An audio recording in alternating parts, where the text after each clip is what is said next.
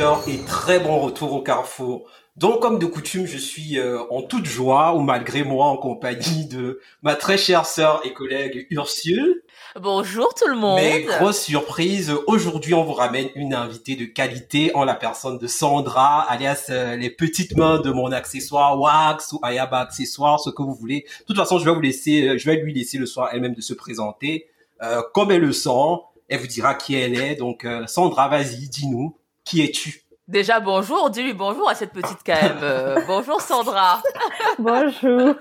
Gay la bonne pour lui, je suis même pas surprise. Exactement. Mais surtout, avant tout ça, enfin, Sandra, elle est aussi là parce qu'elle avait, elle, c'était l'heureuse gagnante de notre jeu concours. Ah ouais, voilà.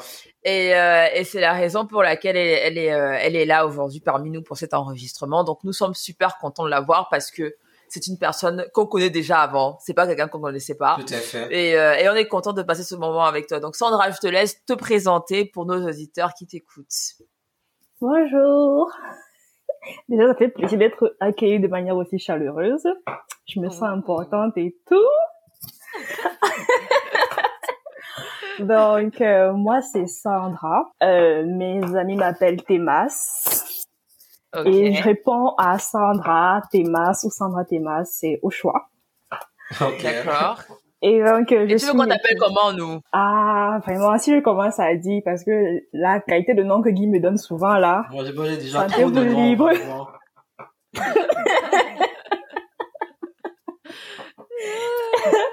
il est d'ailleurs l'auteur de mon pseudo sur Twitter, donc... Euh, D'accord, ok.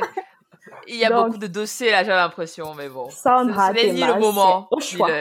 Mhm. D'accord. Voilà. Ok. Mais il faut aussi rappeler que euh, la gagnante était censée enregistrer un podcast avec nous, mais elle était aussi censée choisir le sujet de ce podcast. Donc c'est Sandra qui a choisi le sujet qui nous réunit aujourd'hui. Donc euh, Sandra, une fois de plus, je te, je te laisse nous présenter le sujet, nous dire euh, de quoi on va parler, enfin, et surtout pourquoi tu as choisi le sujet. D'accord. Euh, donc, comme je disais, je suis Sandra.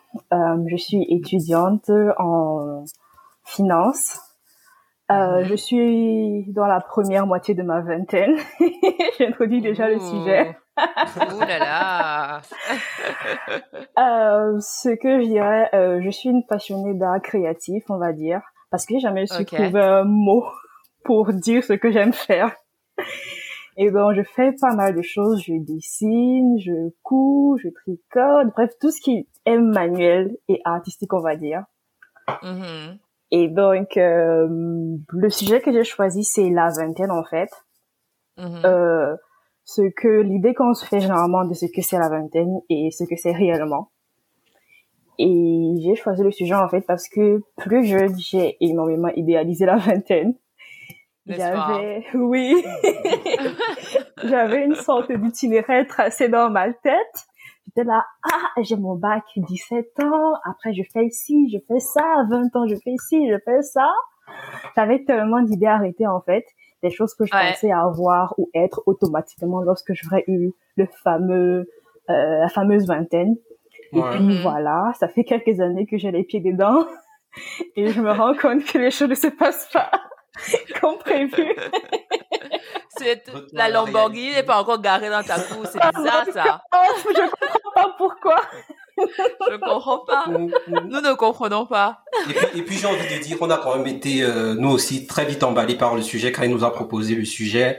Euh, tout simplement parce que, enfin, euh, déjà, on est, on est, on est tous les trois dans la vingtaine, mais on est à des stops différents de la vingtaine. Oui, vraiment, on est à des stades différents de la vingtaine. C'est pas. voilà. Et puis aussi, selon nos expériences, on a certainement eu des backgrounds différents, des trucs qui nous ont construit mhm. des rapports euh, différents avec euh, avec ces années-là, finalement, qu'on a vécu, qu'on est toujours en train de vivre. Donc, oui, je pense qu'on va s'amuser. On va se livrer comme d'habitude. Et, eh oui. Et comment est-ce qu'on va organiser tout ça? Tout ça, on va vous parler d'abord de nos vingtaines, de comment nous on a abordé nos vingtaines jusqu'ici, de notre regard personnel sur la vingtaine. Après, on va parler un peu de la vingtaine face à la société parce qu'il y a toujours en fait ce que tu décides de faire et puis euh, les messages qui gravitent un peu autour de toi. On, mhm. après, on va essayer de faire un distinguo entre la vingtaine, euh, bah, du coup, dans les sociétés occidentales dans lesquelles on évolue aujourd'hui, euh, face aux mhm. sociétés africaines. Et on va finir, comme d'habitude, sur une autre détendue, un quiz, un petit jeu. Euh, pour finir dans la bonne humeur, quoi. Non, mais ça me paraît pas mal ça comme euh, comme programme. Et puis, enfin, comme tu disais, on est à des stops différents. Moi, personnellement, je pense pas être dans la première euh, dans la première moitié de la vingtaine comme Sandra. Donc, effectivement, on n'aura pas forcément les mêmes expériences. Moi, j'attends toujours ma Lamborghini qui n'est toujours pas arrivée, mais c'est bien grave. Donc, euh, sans bien attendre, nous allons commencer donc par la partie 1, nos vingtaines. Alors, qu'est-ce qu'on peut dire déjà de nos vingtaines? On va déjà commencer par Sandra, qui est notre invitée de dire, dis-nous concrètement, parce qu'on a cru comprendre que voilà, il y avait euh, des choses que tu avais attendues pendant cette, cette première partie de vingtaine qui n'est toujours pas arrivée. Donc, dis-nous, c'est quoi tes, ça a été quoi tes attentes? Et aujourd'hui, c'est quoi tes réalités? Vraiment, entrons dans le dur du sujet tout de suite, là. Nous, on veut savoir. Dis-nous. Euh, je sais que lorsque j'étais plus jeune, mais genre moins de 15 mhm. ans par là, mhm. j'avais, on va dire, c'était pas écrit, ouais, c'était pas écrit, mais dans ma tête, dans un coin de ma tête, il y avait une liste de choses que je devais faire avant d'entrer dans la vingtaine et que je devais faire en uh-huh. début de vingtaine. Et avant la vingtaine, pour moi, c'était finir, finir le collège. Dieu merci, j'ai fini avant la vingtaine. Ouais. Entrer à l'université et finir le premier cycle de l'université avant la vingtaine. Mhm. Malheureusement, ça s'est pas passé comme prévu. Est-ce que c'est même vraiment malheureusement? Petite parenthèse. Bah Est-ce que c'est malheureusement? La question se pose. En fait, maintenant, je sais pas. En fait, c'est ça. Mm. C'est pas. En fait, malheureusement, par rapport à la liste, en fait, mais pas par rapport à la vie que je mène aujourd'hui. Mm. Donc, par rapport à ce qui était mm, attendu, c'est malheureusement parce que bon, je me disais que voilà, j'aurais ci ou ça. Ouais. Donc, euh, voilà. Vraiment, dis-nous ci ou ça, c'est quoi, en fait? Non, on veut vraiment savoir. Non, vraiment. ci ou ça, là, vraiment, ne nous sommes plus le français. Parle-nous théâtre. On est, on est chez Majaka. Majaka s'est même retourné pour te regarder comme ma chérie pendant qu'on parle. Parle. Donc, euh... ah, mais à, ce moment-là, la vie avait l'air tellement simple. Donc, dans ma tête, c'était avant la vingtaine, j'aurais eu mon bac, j'aurais eu ma licence. En début de vingtaine, euh, j'aurais eu mon master je me serais fiancée, mariée et tout. Et c'est ça, c'était avant ma quinzaine. Avant ta quinzaine? Avant d'avoir 15 ans. Bah écoutez, hein. bah écoutez, moi je planifie, hein. Attendez, moi je Mon planifie. Ami, le bien pas mal, le bien pas mal. Bien, ça Comme je voyais mes grandes sœurs se saper pour sortir, je les enviais. Attendez, j'avais hâte. je voyais mes cousines. J'adore. Surtout qu'il faut noter qu'au collège, j'avais les cheveux courts. Euh, mhm. Au début, c'était pas par choix, mais après, c'est devenu par choix. Du coup, j'avais mhm. hâte de pouvoir faire des tresses et tout. Tresses qui, aujourd'hui, me dépassent, soit dit en passant. Il y a plus le temps, mon ami. Il y a plus le temps. Il y a plus le temps. Bon sang. Donc, en gros, c'était ça. Euh, ouais. Mais ça avait l'air, euh, enfin, je veux dire, c'était, euh, tu vois, j'ai l'impression que c'était très précis, tu vois. Genre, tu dis, alors, de tel âge à tel âge, c'était ça, de tel âge à tel âge, c'était ça. Mon planning était Et, euh, N'est-ce pas? Mais, mais du coup, sur quoi, sur quelle base est-ce que tu choisissais ce que tu choisissais, en fait? Est-ce que c'est parce que ton environnement, tes grandes sœurs, tu les voyais avoir telle ou telle chose, tu disais, mais moi, je veux ça et as soon as possible? Ou c'était la télé? Ou c'était quoi? Enfin, c'était quoi, à ton avis, en fait, euh, qui te faisait faire, enfin, du moins, planifier ça, quoi. Euh, Par rapport à l'âge, je pense pas que c'était euh, lié à une influence autre que la mienne par rapport au calibrage des âges en fait parce que et aussi mm-hmm. je suis l'aînée. J'ai certes eu la chance d'avoir une grande sœur mais c'était pas par rapport à elle en fait que je décidais. C'était par rapport à mon âge parce que ça avait l'air tellement simple de se dire ok 17 ans tu as ton bac 20 ans tu as ta licence. C'était facile en fait. C'était logique 1 plus 1 égale 2 donc mm-hmm. Je pense que mm-hmm. les médias ont aussi beaucoup influencé parce que mm-hmm. depuis toute petite, je regardais beaucoup les, les téléfilms de TF1 avec maman là, ceux de l'après-midi là. Et tu voyais des jeunes femmes de 23 ans accomplies et tout. Ça faisait rêver. mais je me voyais chez moi dans mon immense maison à 25 ans, s'il vous plaît. en train de boire un chocolat chaud au bord du feu. Non, non, en train de boire du vin rouge, s'il te plaît. Oh, excuse-moi, Tu avais à l'âge de boire l'alcool. Tu sais ce que tu as choisi le vin Je sais même que ça avait quel goût à l'époque, là. c'est que ça avait l'air tellement classe à l'époque. Et ce qui est drôle, c'est qu'aujourd'hui, je, je, n'aime toujours pas le vin rouge. Je me dis que j'ai encore le temps, jusqu'à mes 25 ans, d'apprendre à aimer. À aimer le vin rouge. Eh oui, c'est dingue, hein. C'est dingue. Mais toi, et, toi, Guy Gilbert, c'était comment, toi? Toi, t'avais des plans aussi, t'étais comme Sandra. Parce que j'ai compris que vous donniez des non? Est-ce que vous avez les mêmes, est-ce que vous aviez les mêmes délires déjà de base? Euh, euh, non, moi, je faisais pas du liste à moi de 15 ans, en tout cas, de, de, ce que j'aurais voulu avoir pendant ma vingtaine. Non, elle faisait ça, elle faisait ça toute seule. Mais, euh, mais qu'est-ce que je voulais dire? Bah écoute, mon rapport à la vingtaine, c'est c'est pas forcément très original. Hein. C'était quand même pareil. Tu te disais, c'était des années qui allaient être très linéaires comme ça. Euh, t'as mhm. choisi de faire telles études, tu vas les faire, ça va bien se passer, tu vas trouver mhm. un boulot. À 27 ans, tu seras millionnaire. Enfin, très mhm. très très tranquillement, dans le plus grand des calmes. Eh oui, millionnaire, c'est vraiment pas ça encore. Hein. On est encore très loin de là. Qui sait? Qui sait? Mais euh, ouais. mais ouais, enfin, du coup, euh, la vingtaine a commencé. Euh, déjà les études. Moi, perso, dans mhm. mon cas, euh, j'ai pas forcément très vite trouvé ma voie. Du moins, mon, mon premier choix d'études, c'est parce que je continue de faire jusqu'à aujourd'hui. Donc, faut aussi déjà mhm. qu'au niveau de l'orientation, il y a ce truc où je te dis, ok, je vais aller faire des études, c'est ce que je vais faire jusqu'au bout, et que euh, à un moment donné, tu te rends compte qu'en fait, euh, non, c'est pas, c'est pas ce que tu vas continuer à faire parce que tout simplement, ça te convient pas et pour plein d'autres raisons indépendantes. Et euh, bah, du coup, ça a été des claques, ça a été tout ça, ça a été des, des, des premières claques de la vingtaine qui te disent en fait à ce moment t'es déjà adulte et euh, euh, c'est c'est plus aussi simple en fait qu'il y avait quelques années. Tu vois, tu t'asseyais sur les bancs d'école, tu, tu tu validais ton année ouais. talent classe supérieure. Il n'y avait pas forcément un grand éventail de choix en mode euh, ok tu vas mm-hmm. choisir faire ci ou faire ça.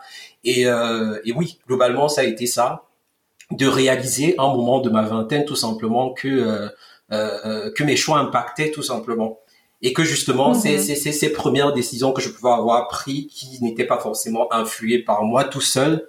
C'était important que je mhm. puisse les recadrer sur moi et vraiment sur moi quoi. Donc je pense que ça a été mhm. essentiellement ça ma vingtaine du moins les premiers déclics qui m'ont fait me dire bah ok en fait les choses ont changé. Tu es vraiment là dans une nouvelle décennie et tu es un adulte en vrai tu es un adulte avec tout ce que ça avec tout ce que ça ça ça, ça, ça comporte le terme.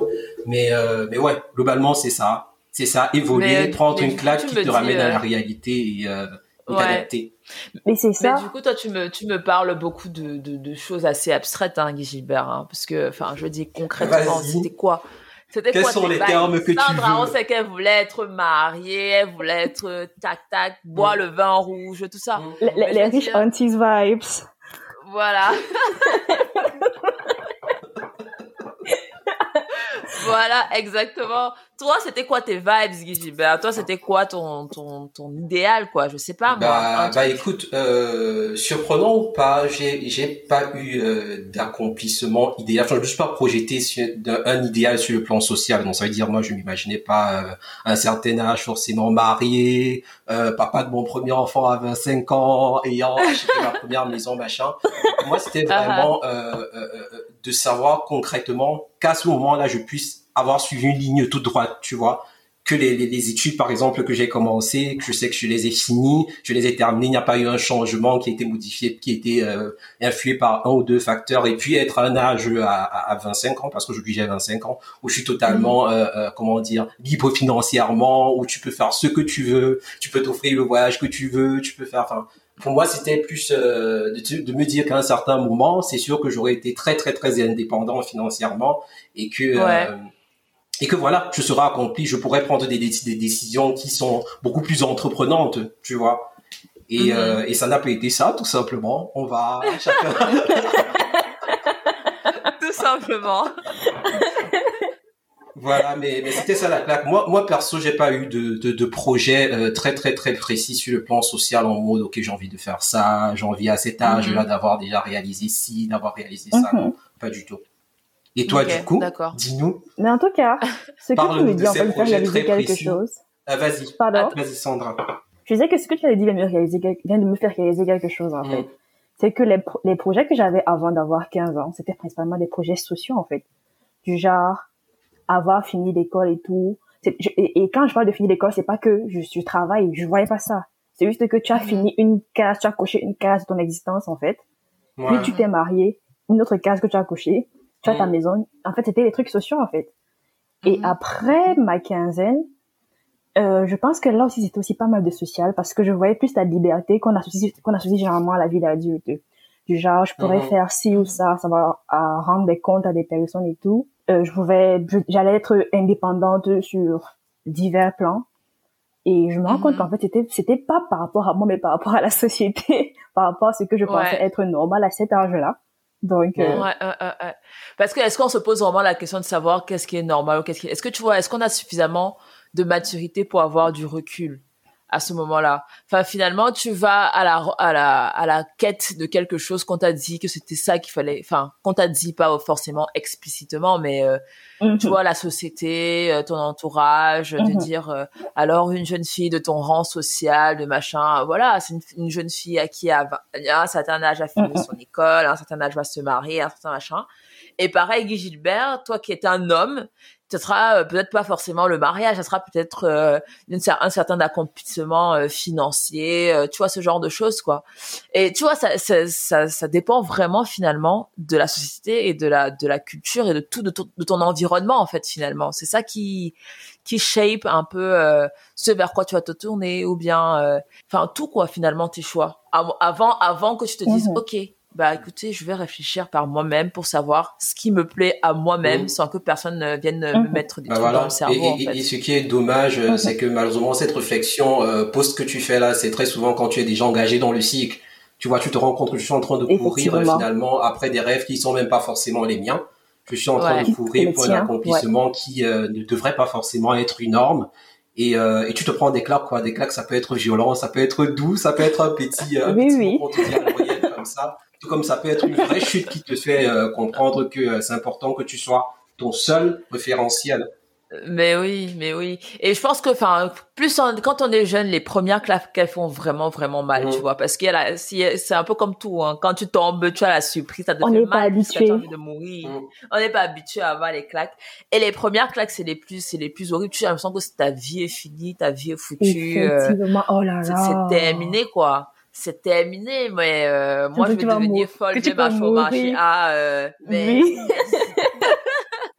tu que ta vie, ta vie est finie. Tu te demandes que, mais qu'est-ce que je fous encore ici? Mais c'est dingue. Mais du coup, tu, on peut vraiment se poser la question de savoir, mais comment ça se fait que à cet âge-là qu'on soit vraiment si peu près à prendre des claques, tu vois. C'est-à-dire finalement, ça veut dire qu'on a quand même grandi dans un dans un truc, dans un move qui nous mhm. a quelque part pas assez préparé à se dire OK, la vie elle est parfois imprévisible. Mhm. Il y aura des claques, il y aura des ça va pas se passer comme prévu. ou du moins même si ou bien ou bien même si ça se passe pas comme prévu, la manière dont tu réagis, tu vois, à l'adversité, etc. C'est pas mhm. forcément euh, c'est difficile quoi. Donc, ça veut dire que voilà. Donc ça veut dire quoi? Est-ce que euh, est-ce qu'on aurait pu être plus résilient dans notre éducation? Est-ce qu'on aurait pu être euh, je sais pas, on se pose des questions. Moi, perso, euh, moi perso, je pense déjà que la, la, plupart des claques que tu reçois sont très liées au fait que c'est la vie en fait. C'est justement comment socialement tout ça se construit qui te met face à des mhm. claques. Parce qu'il y, y, y, a vraiment une différence entre, je sais pas, t'engager vraiment dans un projet par conviction, tu vois, devoir mhm. faire face aux difficultés et parce que tu as une mhm. conviction, tu as un rêve qui brille au, bout, tu as tu as vraiment une motivation qui est innée, euh, tu arrives à, mhm. à, mieux vivre ces claques là, tu vois. Mais moi je pense que la violence d'une claque c'est vraiment euh, quand tu arrives à un niveau où tu n'as plus l'impression d'avoir de repères. Tu n'as plus l'impression de déjà comprendre pourquoi tu poursuis le but que tu poursuis et en plus euh, tu même pas l'impression de voir l'accomplissement devant toi. Donc c'est un peu un double échec, mhm. quoi. Tu es là, tu es perdu, tu n'atteins pas l'objectif, et au final, tu ne trouves même pas en toi le véritable motif de cet objectif. Je pense que si euh, des personnes, par exemple, qui entrent en vingtaine, on leur avait vraiment dit, écoutez, vous devez prendre la décision de votre vie, vous devez réfléchir vraiment à ce qui vous passionne, par exemple, à ce qui vous fait briller, vous devez vous détacher de tout ce qu'il y a comme construction sociale à côté, et vraiment vous mhm. construire des projets qui euh, riment avec qui vous êtes. Je suis sûr déjà qu'on aurait pas forcément moins de claques, mais des claques beaucoup mieux vécues. Du moins, moi, c'est comme ça que, euh, comme ça que je le vois. Mhm. Ouais. Ouais, ouais. Et puis, mhm. même si je peux, si je peux rajouter quelque chose sur ce que tu viens de dire là, euh, euh, comment dire? Alors c'est pas c'est c'est effectivement ce que tu dis c'est que euh, à un moment tu te tu te rends compte que tu es en train de courir euh, derrière quelque chose mm. tu sais pourquoi est-ce que tu cours? En plus, tu te fais mal sur le chemin quand tu te dis, mais mec, genre, c'est quoi le point? What's the point? Mais je crois aussi qu'il y a, il y a un truc, en fait, tu vois, qui est super euh, sous-jacent à ce que tu dis, c'est que quand on grandit, tu vois, les, les valeurs ou euh, nos envies ou plein de choses comme ça, c'est des choses qui évoluent, tu mm. vois. Mais le problème, c'est que quand on grandit, on nous dit aussi, euh, je sais pas, hein, euh, faut savoir ce que tu veux faire comme métier, euh, faut savoir mhm. euh, machin machin. Tu vois, c'est des choix quand même assez euh, forts que tu fais. Fort. Oui. Et quelque part, tu te dis, bah, il faut que je fasse le bon choix tout de suite parce que c'est la, je peux, je maintenant et c'est terminé quoi. Je peux, je pourrais pas changer derrière et tout machin.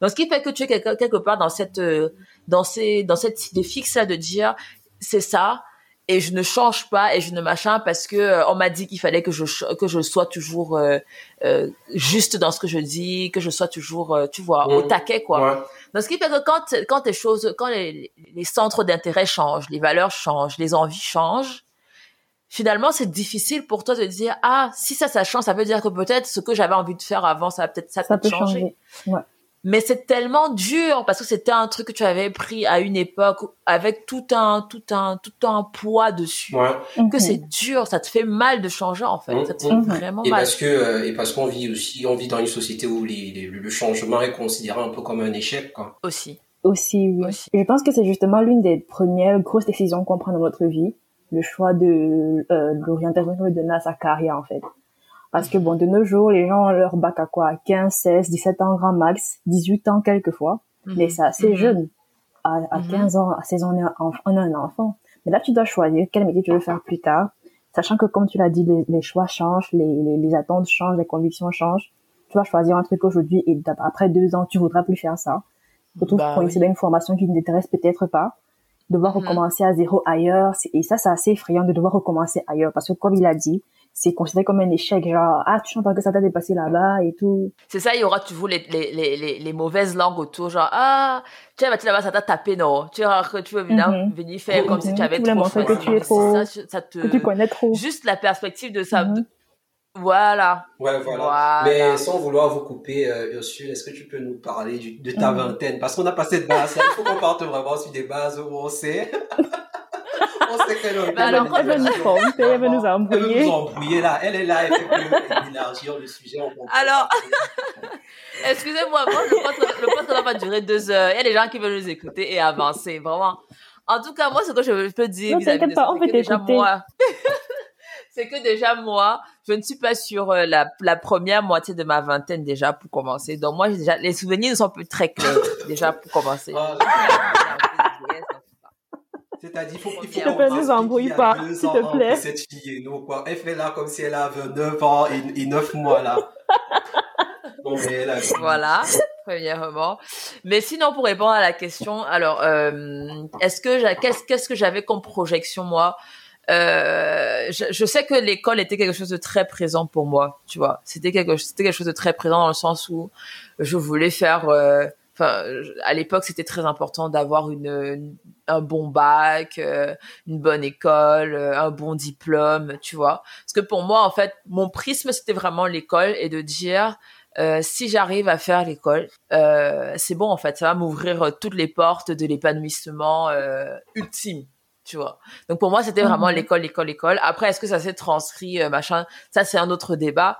Mais pour moi, en fait, réussir cette école-là, ça, ça voulait déjà dire, ok, si j'ai envie d'avoir ma liberté, euh, de, de, de, vivre ma meilleure vie euh, en tant que londonienne de je sais pas où, pour, pour, pour pouvoir déjà calmer mes parents, on va dire, il fallait déjà que je ramène de bonnes notes en disant, les gars, faites-moi confiance, je vous ramène des bonnes notes, laissez-moi tranquille. Je sais où je vais. Je sais où je vais et tout. Et je crois que c'était vraiment, c'était ma stratégie en fait. Ma stratégie c'était ça, c'était que Ursule, tu défonces tout à l'école, comme ça derrière ça te donne le droit de faire, euh, de tenter plein de choses différentes et tout. Et, euh, et sinon, qu'est-ce que moi j'avais prévu de faire? Moi, j'avais voulu être pilote, hein, comme euh, comme tout le monde le sait. Je voulais être pilote, pilote d'avion de, d'avion de, chasse. Mais moi aussi, je me suis même pas encore, je suis jamais entrée dans l'avion de chasse. Je suis ici là assise.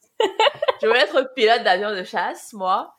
Et euh, est-ce que j'avais, euh, je voulais, là, je voulais euh, voyager tu vois voyager beaucoup euh, mm -hmm. être la, la, fille qui voyage qui dort le matin à Sydney et qui se réveille mm -hmm. le lendemain à Tokyo euh, tu vois être comme ça mais genre assez rapidement tu vois moi je voyais pas trop d'enfants je voyais pas trop de mariage et tout moi je voyais surtout une, un, un, une vie de, de, de voyage de mm -hmm. découverte de plein de choses comme ça où tu peux te payer tes et, décisions euh, quoi où je, où, j'étais vraiment très libre, je pouvais faire ce que je voulais. Et, euh...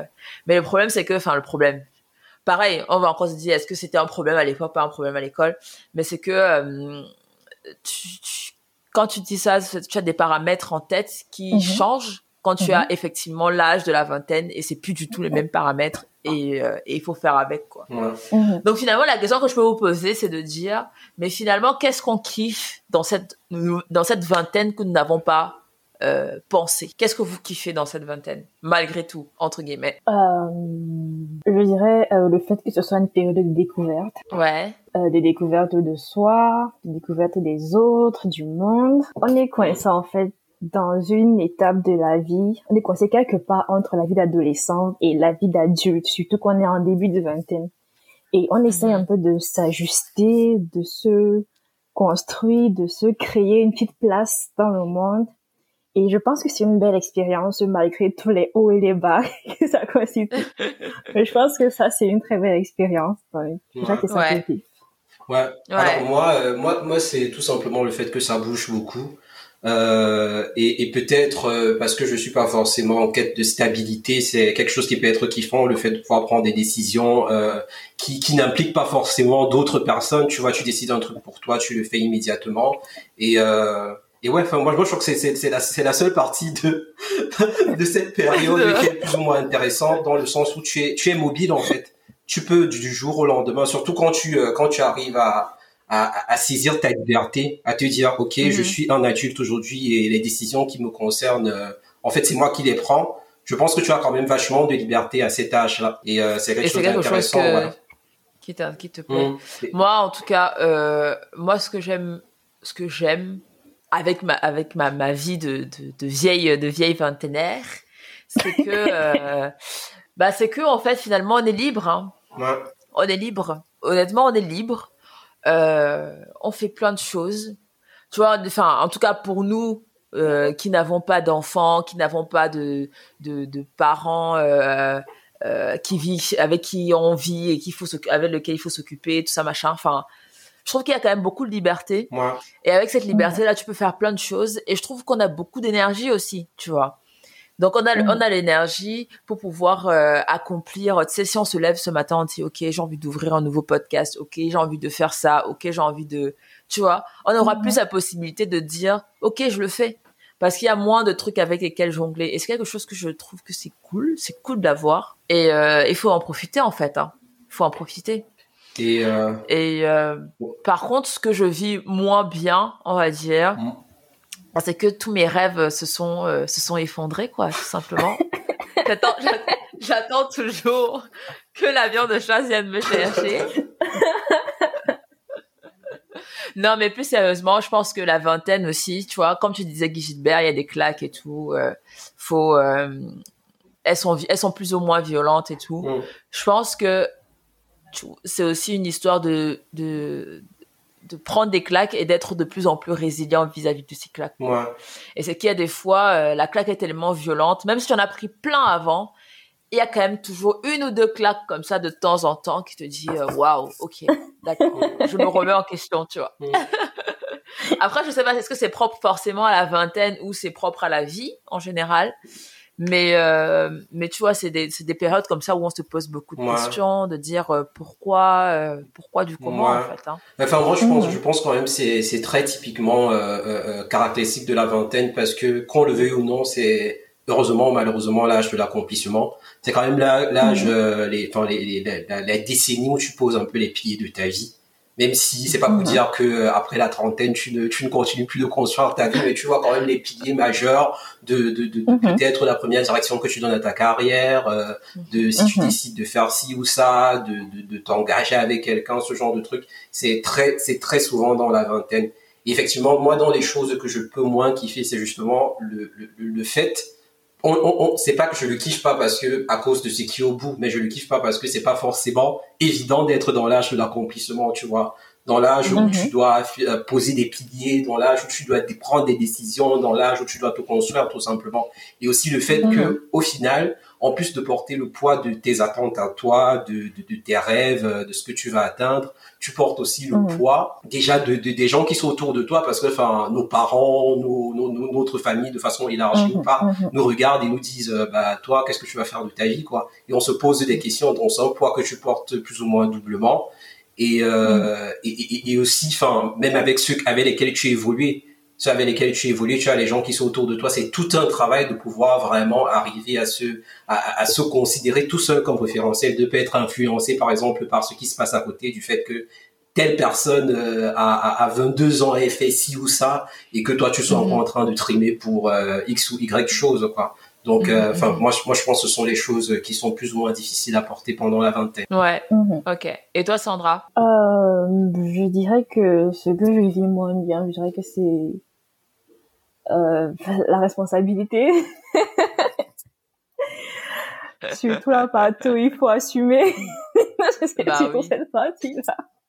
Bah oui. Parce qu'en fait, on est Il n'y a plus les parents avec toi pour te, supporter. Mhm. Ils sont plus là pour coller les pots cassés tu, tu prends une décision, tu assumes jusqu'au bout, peu importe euh, ce qui va en sortir. Si c'est une réussite, tant mieux. Si c'est un échec, bah, tu apprendras de ça. Mhm. Et donc voilà, c'est c'est pas une mauvaise chose, mais disons que c'est pas toujours évident. Ouais.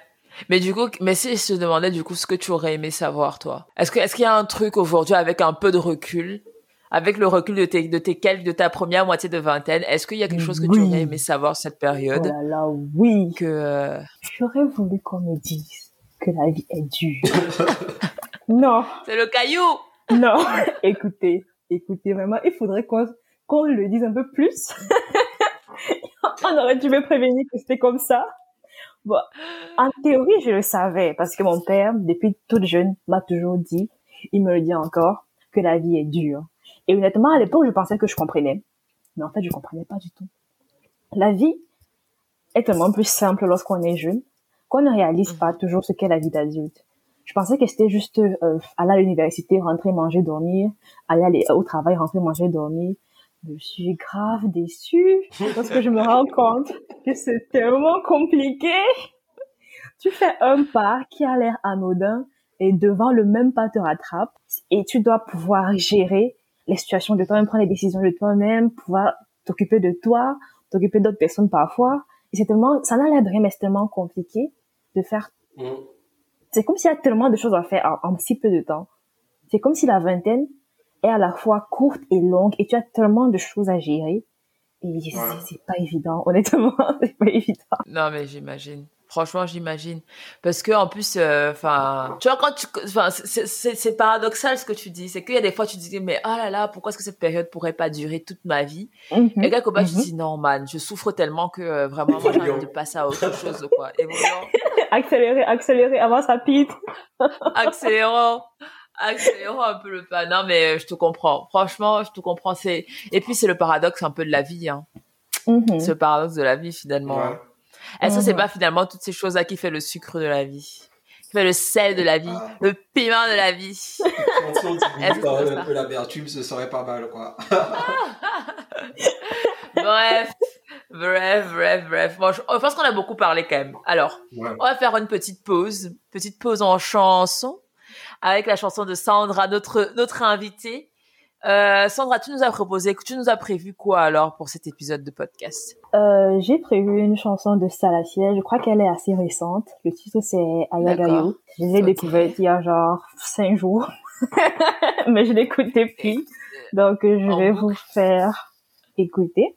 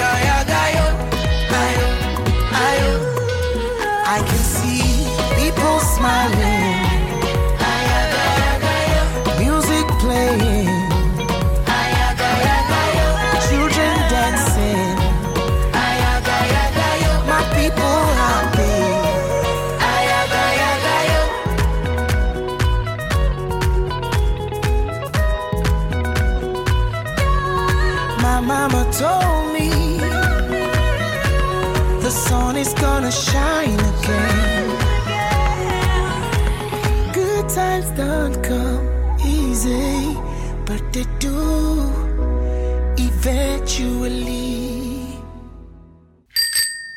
Donc, en fait, c'était mon coup de cœur du moment. C'est Sarasiel, j'adore ce gars. Depuis, je crois, toi et moi, j'adore. Non, la femme de Magalais, c'est depuis là. Je suis fan. Ok.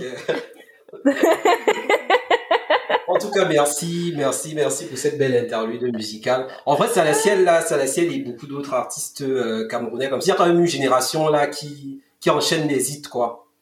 Qui marche Mhm. plutôt, Oui. qui marche plutôt pas mal. Mhm, mhm. Donc, euh, on va continuer notre petite conversation. On va maintenant parler de nos vingtaines un peu, euh, un peu face à la société. Et euh, là, là, tout de suite, ça me fait penser à quelque chose, c'est que on a un peu, enfin, je regardais là avant le podcast, mais on est vraiment entre deux générations, du moins moi, parce que j'ai 25 ans. Il y a tout ce qui est la génération des millennials là avant, qui va normalement de 80 à exactement 1996. Et après, tu as la génération euh, Z qui commence en 96 ou 97 jusque, enfin, jusqu'à les 2000 là et autres.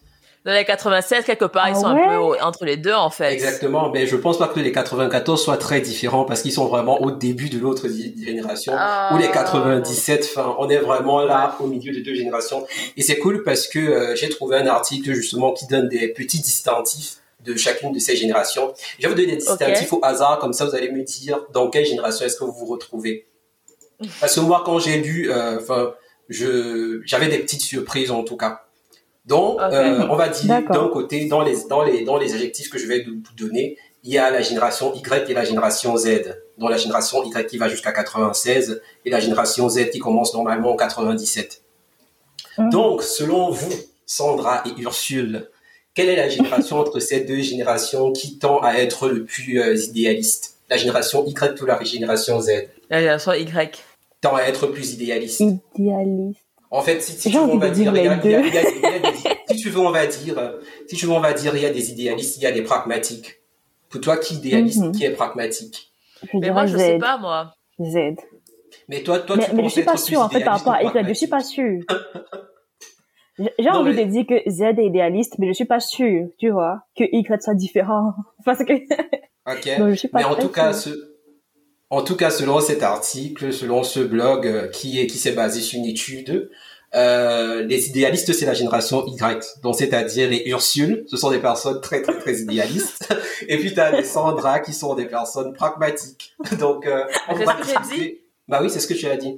Ben, on pourra, ah, discuter, on pourra discuter à la fin pour, euh, pour voir si Mais oui, les jeunes de maintenant sont très blasés. C'est les mêmes, les jeunes de maintenant, ils font des manifestations, ils sont écolos. Euh, enfin, les jeunes de maintenant sont grave blasés, ils sont pas du tout idéalistes. Ouais, ouais.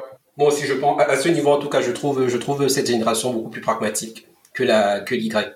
Et euh, il y a une génération quelque part qui est très euh, focus sur euh, le fait de, de, se faire de l'argent, de garder, de d'économiser de l'argent. Il y a une autre génération qui est quand même très sur euh, les expériences, le fait d'avoir des expériences de qualité, de vivre des expériences tout simplement, des expériences qui sont beaucoup plus riches que que l'harmonie quoi. Et bah pour vous, quelle quelle quelle génération fait quoi? Moi, je pense que ma génération est en quête d'expérience. Et euh, la génération de je Sandra, pense que Z en quête d'expérience. Est... Tu dis quoi, Sandra? Je t'ai pas écouté. Je disais que je pense que c'est la Z qui est en quête d'expérience. Ok. Et Sandra, tu t'es encore trompée. ah, il y a pas la triche quelque part là-bas. Attends un peu. Non, je suis plus d'accord. Effectivement, c'est la génération Y qui est plus euh, sur les expériences de qualité, euh, les voyages et uh-huh. tout. Et on a une génération Z qui est vraiment dans l'entrepreneuriat, multiplions l'argent, faisons les trucs, tu vois, montons des business. Donc, euh, une fois de plus, il y a ça. Voilà. Il y a, il y a, il y a, il y a un autre critère qui est plutôt évident. On a euh, les mobile pioneers et les mobile nativers, donc ceux qui sont vraiment nés, euh, ceux qui, qui ont été les pionniers de tout ce qui est des, des du digital, smartphone, réseaux sociaux et tout. Mm-hmm. Et tu as l'autre génération mm-hmm. qui est née à l'intérieur. Donc, dans deux, d'un autre critère que j'ai trouvé euh, que j'ai trouvé intéressant, euh, c'est le rapport avec les marques. Il y aurait une génération qui préfère des marques qui leur qui les font euh, se sentir authentiques, eux dans leur identité, et tu as une autre génération qui préfère des marques qui qui partagent des valeurs. bah les valeurs, les valeurs clairement c'est la génération Z. Uh Et les, les, et les et, et l'autre c'est ma génération. Qui vous préférez être authentique. Voilà. Ok. Sandra, je t'écoute. Sarah, choisis bien, hein. Moi, je... depuis là, tu peux que rater. Voilà. Je dis le contraire. Mais vraiment, j'espère que j'ai raison parce que... Donc toi, tu dis que c'est la génération d'Ursule, euh, dont les Y, les millennials, qui préfèrent euh, des marques qui partagent des valeurs. Uh-huh. Et ta génération, toi et tes petits frères, ah, bon, sans le manque de respect. Bah oui, nous, nous on préfère être authentique, tu vois. Ok. Et bah Ursule, tu t'es trompée parce que ta ah. génération à toi. Bah écoutez. Ta génération à toi, c'est une génération qui est plutôt accrochée sur des valeurs, des marques qui partagent des valeurs. Et euh, la génération qui suit, c'est une génération qui se, qui, euh, qui tend à, à, à plutôt viser l'authenticité. Et moi aussi, j'étais très très surpris parce qu'aujourd'hui, dans les marques, au contraire, on cherche des valeurs, on cherche des marques véganes, on cherche bah des oui. marques aussi. Euh, bah oui. Pourtant, moi, j'ai l'impression que c'est le contraire plutôt. J'ai l'impression que les, les, les gens de, bon, j'ai dit ma génération, mais honnêtement, je sais pas trop si je suis vraiment de cette génération. Mais j'ai l'impression que les gens de ma génération, que les plus jeunes, visent mmh. plus l'authenticité que, les, que la marque, en fait. Les gens veulent plus mmh. se démarquer par rapport à qui ils sont et non par rapport à ce qu'ils font, ce que euh, euh, euh ils mangent, ce qu'ils portent. C'est l'impression que j'ai, en tout cas. Ouais. Ouais. Bah moi j'avais quand même l'impression que euh, je sais pas les jeunes de maintenant euh, je sais pas ils pour ils peuvent se balader avec euh, des baskets euh, dégueulasses moches. Mais si tu dis que la basket a été est vegan je sais pas écolo x ou y truc ça va quoi. Tu vois pas forcément Nike ou Adidas ou machin mais ça passe crème quoi. Mm alors que j'ai l'impression qu'avant, tu vois, si t'avais pas la Nike, si t'avais pas la dernière euh, euh, Jordan, machin, est-ce que t'étais malheureux, quoi Je sais pas. Bon après, c'est peut-être que c'est pas, c'est pas forcément cette définition de valeur, c'est forcément. En, en, en tout cas, moi aussi, je vais penser comme ça. D'authenticité aussi. Hein. Mais bon, mm, ouais, mm, ok, mm. d'accord. Mais, mais, mais, mais, là, mais là, ça me fait penser immédiatement à quelque chose, justement, qu'on parle de marques, de, euh, de marques qui partagent des valeurs, marques qui, qui, qui sont plutôt basées sur l'authenticité. J'écoutais un podcast euh, de Lucky Day, je sais pas si vous connaissez ce podcast, euh, avec Youssef Fofana, euh, le mec qui a Maison Château Rouge là, justement il disait, euh, enfin quand il parlait de comment est-ce qu'il a construit euh, l'esprit de sa marque finalement, c'est que aujourd'hui, euh, au contraire, il y a vraiment des gens, des jeunes qui sont derrière des marques pour ce qu'elles transmettent, tu vois, en termes de valeur. Qui y a mm. un transfert de souveraineté, c'est-à-dire aujourd'hui, par exemple, tu vois pas, tu vois pas autant de jeunes s'intéresser à la politique qu'avant. En fait, c'est par les actions comme la basket que tu mm-hmm. portes, comment tu manges, que les jeunes essayent d'avoir une identité plus ou moins politique. Donc, euh, enfin, là, là, là, c'est encore pour rejoindre la théorie selon laquelle finalement on est dans une génération où euh, les gens cherchent dans ce qu'ils portent, dans les différents produits avec lesquels ils sont en contact tous les jours, euh, des trucs qui transmettent des valeurs plutôt précises, mhm. par, par transfert de souveraineté. J'ai trouvé ça plus ou moins intéressant. Donc, ouais, c'était, c'était, c'était ça, c'était les petits, les petits critères qui m'ont intéressé dans dans cet article.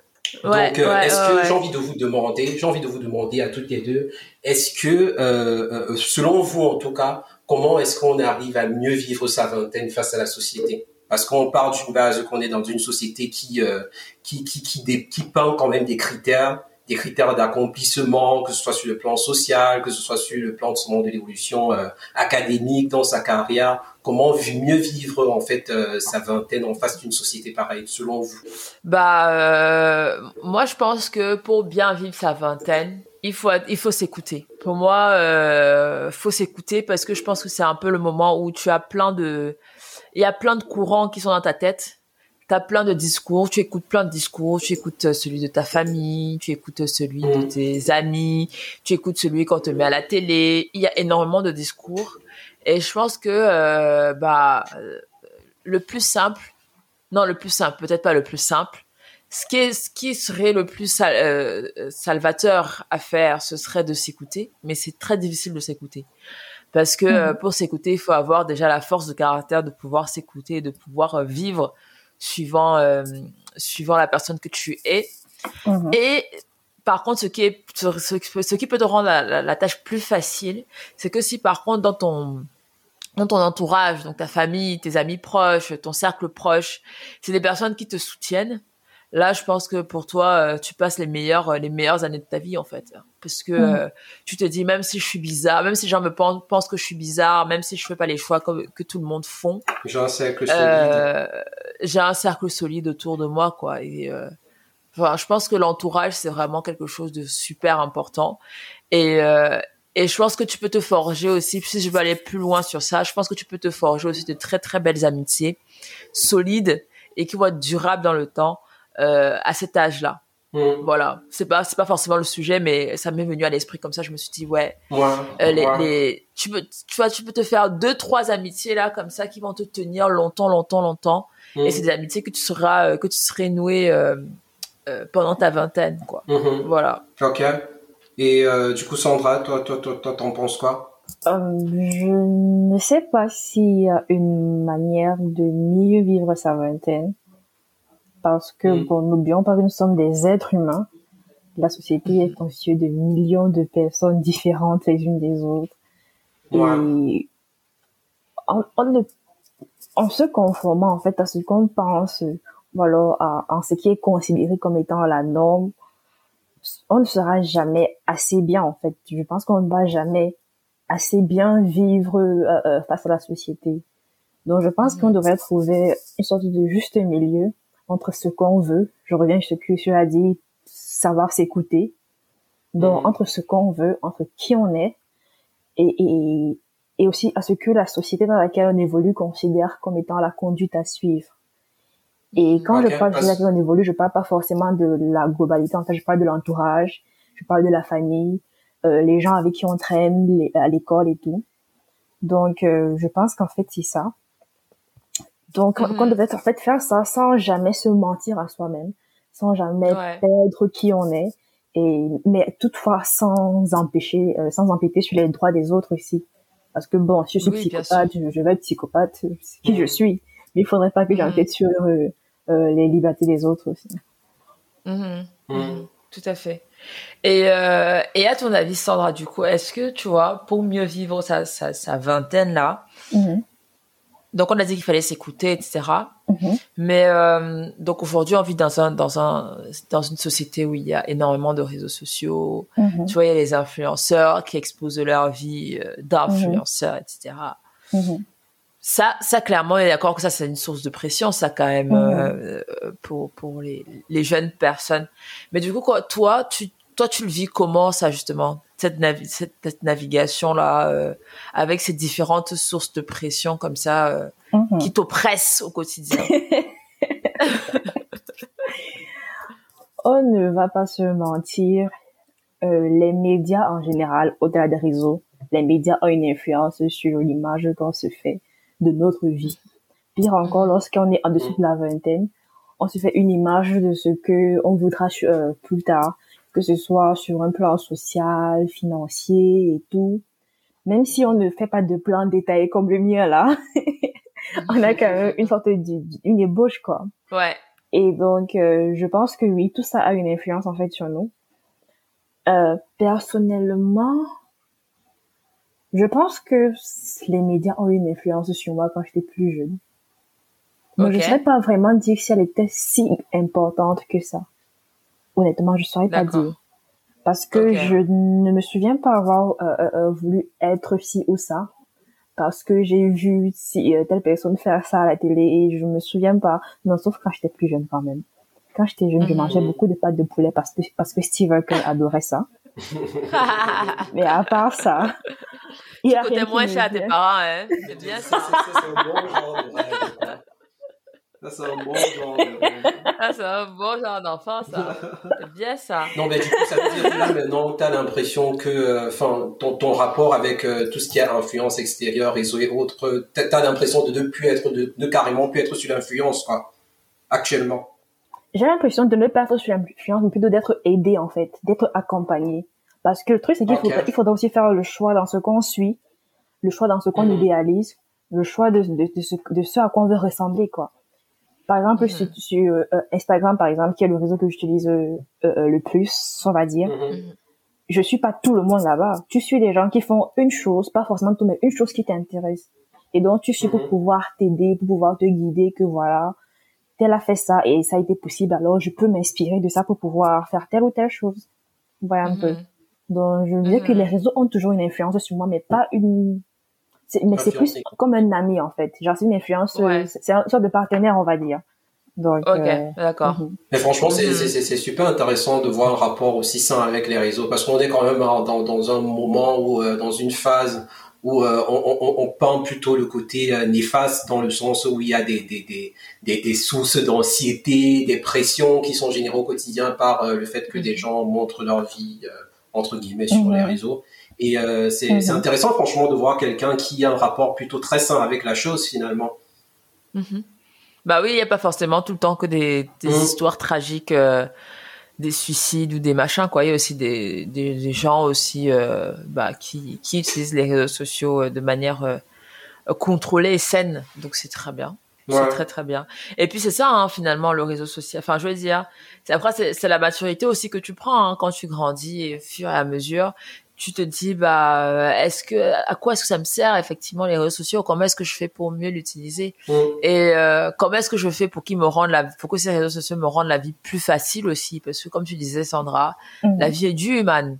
Donc euh, tu peux venir encore euh, les réseaux sociaux pas ça va venir compliqué encore ajouter les problèmes sur ta vie. Exactement. Donc je suis tout à fait d'accord avec ça. C'est très bien. Et toi Guigi euh, moi, euh, mon rapport, on parle de quoi là? Parce qu'il faut que je, il faut que je, il faut que je reprenne la question. on parle de avec... la réseau sociaux et la vingtaine. Globalement. Non, mais on veut savoir comment mieux vivre sa, comment mieux vivre sa vingtaine face à cette société en fait. Hein, finalement, c'est la mmh. question. Hein. Du point de vue des réseaux sociaux. Voilà. Euh, du point de vue des réseaux sociaux, je pense que euh, euh c'est quelque part, j'ai, peut-être pas que moi, un peu dépassé l'âge où je suis facilement influencé, entre guillemets, par euh, tout ce qui se passe autour de moi. Ça veut dire, euh, un peu comme Sandra disait, tu, euh, tu peux quand même trier les influences qui sont autour de toi, tu peux trier le contenu mhm. auquel tu fais face. Et puis, et plus largement, par rapport à la société, je pense que ce que je vais dire va un peu suivre ce que je disais déjà au départ, quand je parlais de mon rapport avec ma vingtaine. C'est tout simplement que il faudrait pouvoir se rendre compte un moment que quand tu es, euh, es dans la vingtaine, que tu le veux ou non, tu es un adulte, tu peux être, euh, tu peux continuer d'être un enfant, mais en tout cas, tu as des responsabilités d'adulte.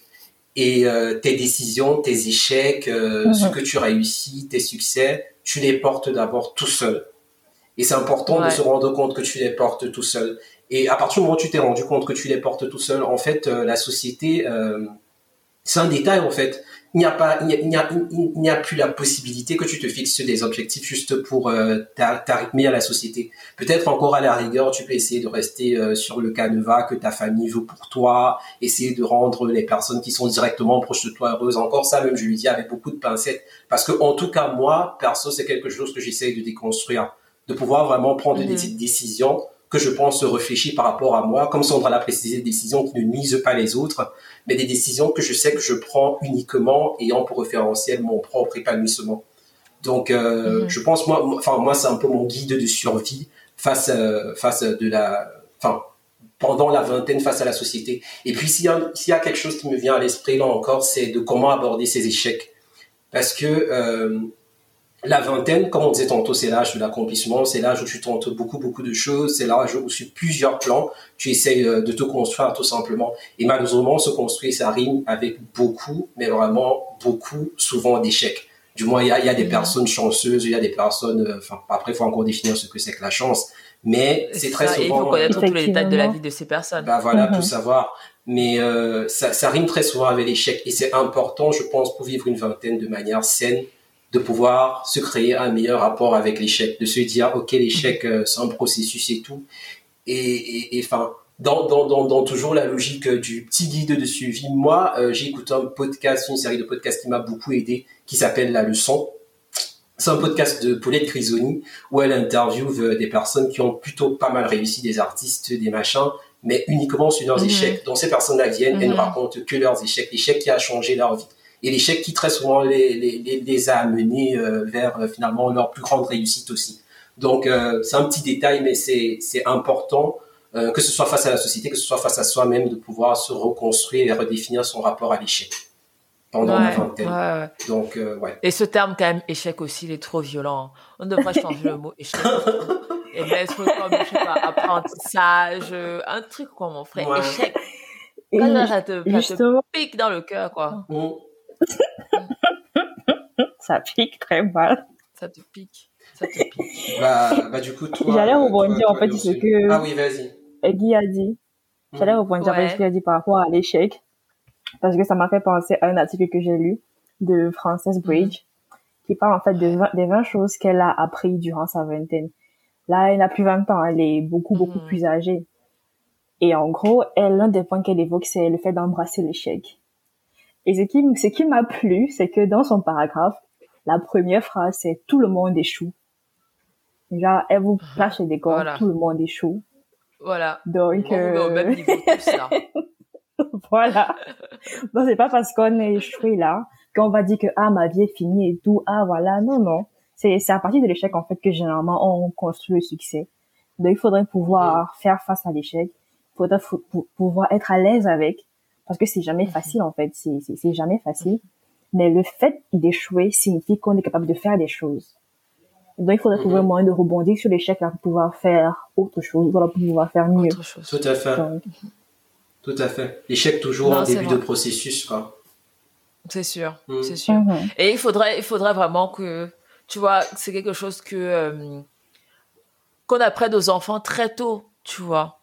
Qu'on leur dise, euh, oui, écoute, euh, t'as échoué là-bas, machin, c'est pas la fin de ta vie. Euh, voilà, ah. c'est pas euh, prends prends les leçons qu'il faut prendre là et avance et fais mieux ou sois mieux, une meilleure personne ou voilà quoi. Mais mais c'est pas la fin du monde en fait. C'est pas la fin du monde. Même quand on est préparé, c'est pas évident parce que la théorie est différente de la pratique. Mon père m'a toujours ah, dit que dans l'avion on échoue. Donc, dans ma tête, je savais qu'on échoue. Je savais que je vais échouer un jour. Mais j'étais n'empêche, ça a quand même piqué. Tout le temps, il me disait que, que tu vas échouer. Et c'était pas d'un mauvais sens que voilà, mais c'était, il voulait que je sois prête, en fait. Il m'a dit dans la vie, on échoue ah. toujours. Et dans ma tête, c'était ok, daddy, d'accord, j'ai compris. C'était pas, voilà, voilà. Quand j'ai échoué pour la première fois de ma vie, ah, mon Dieu, ah, ah, t'as fait mal. Merde. te rouler au carrefour. Attends un peu, ça fait tellement ah. mal que j'ai marché du centre-ville de Yaoundé là vers euh, Hilton jusqu'à Château l'université de Yaoundé 1 là à pied. J'ai pas vu le temps passer.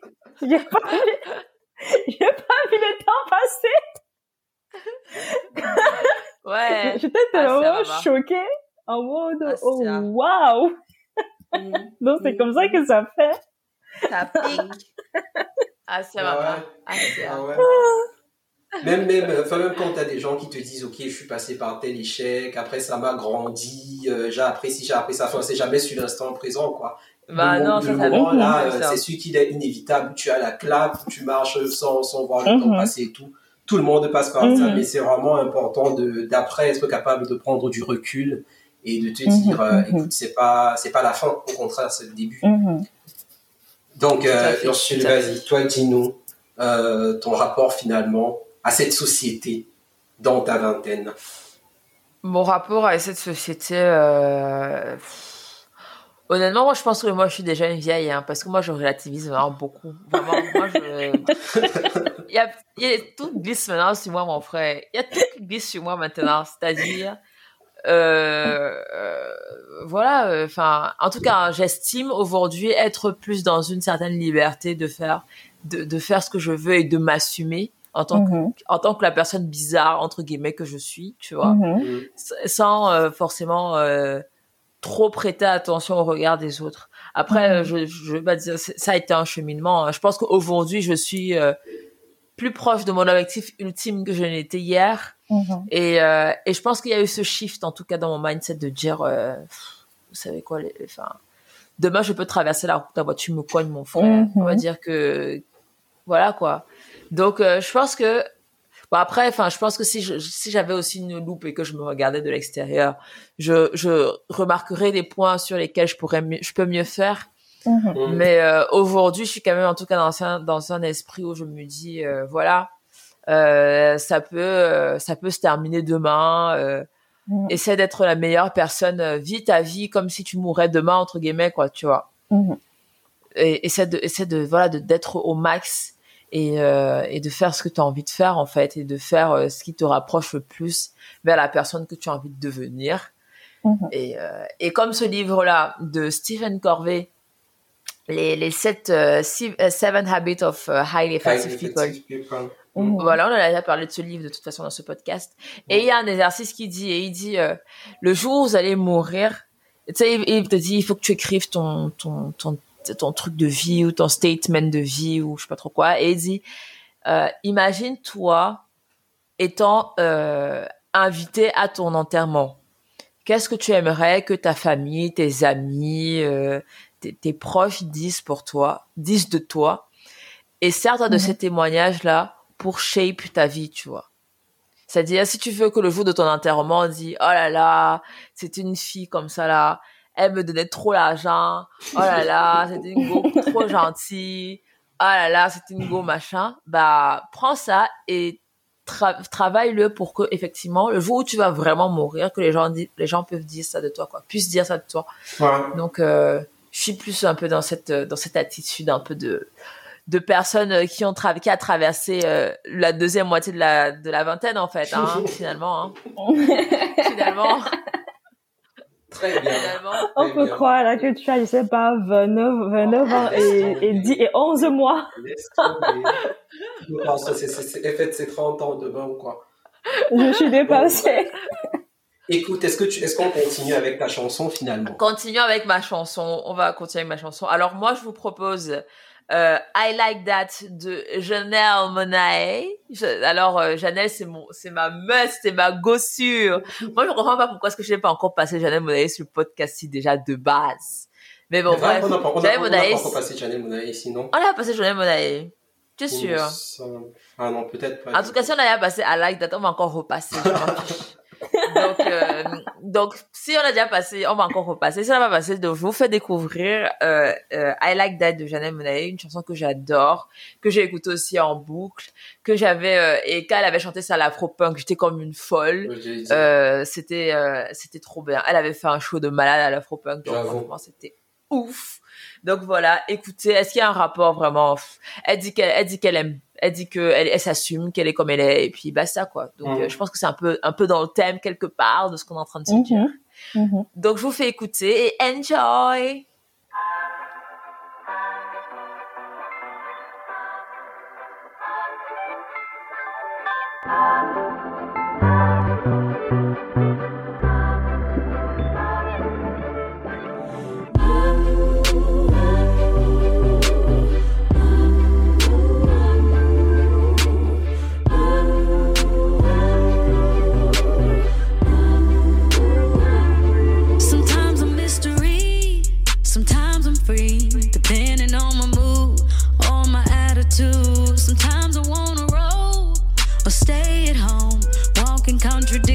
Some factual and fiction. A little crazy, little sexy, little cool. Little rough around the edges, but I keep it smooth. I'm always left to center, and it's right where I belong. I'm the random mind, and don't you hear in major songs?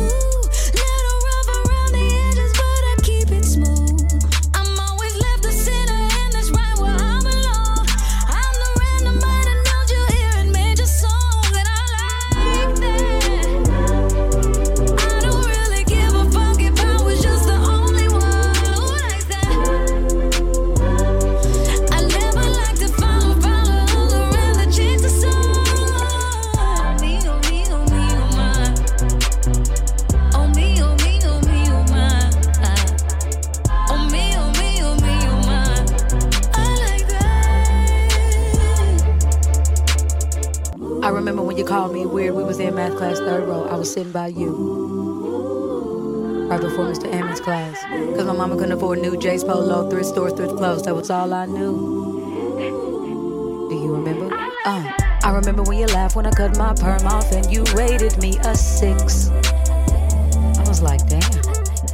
But even back then, with the tears in my eyes, I always knew I was the shit. I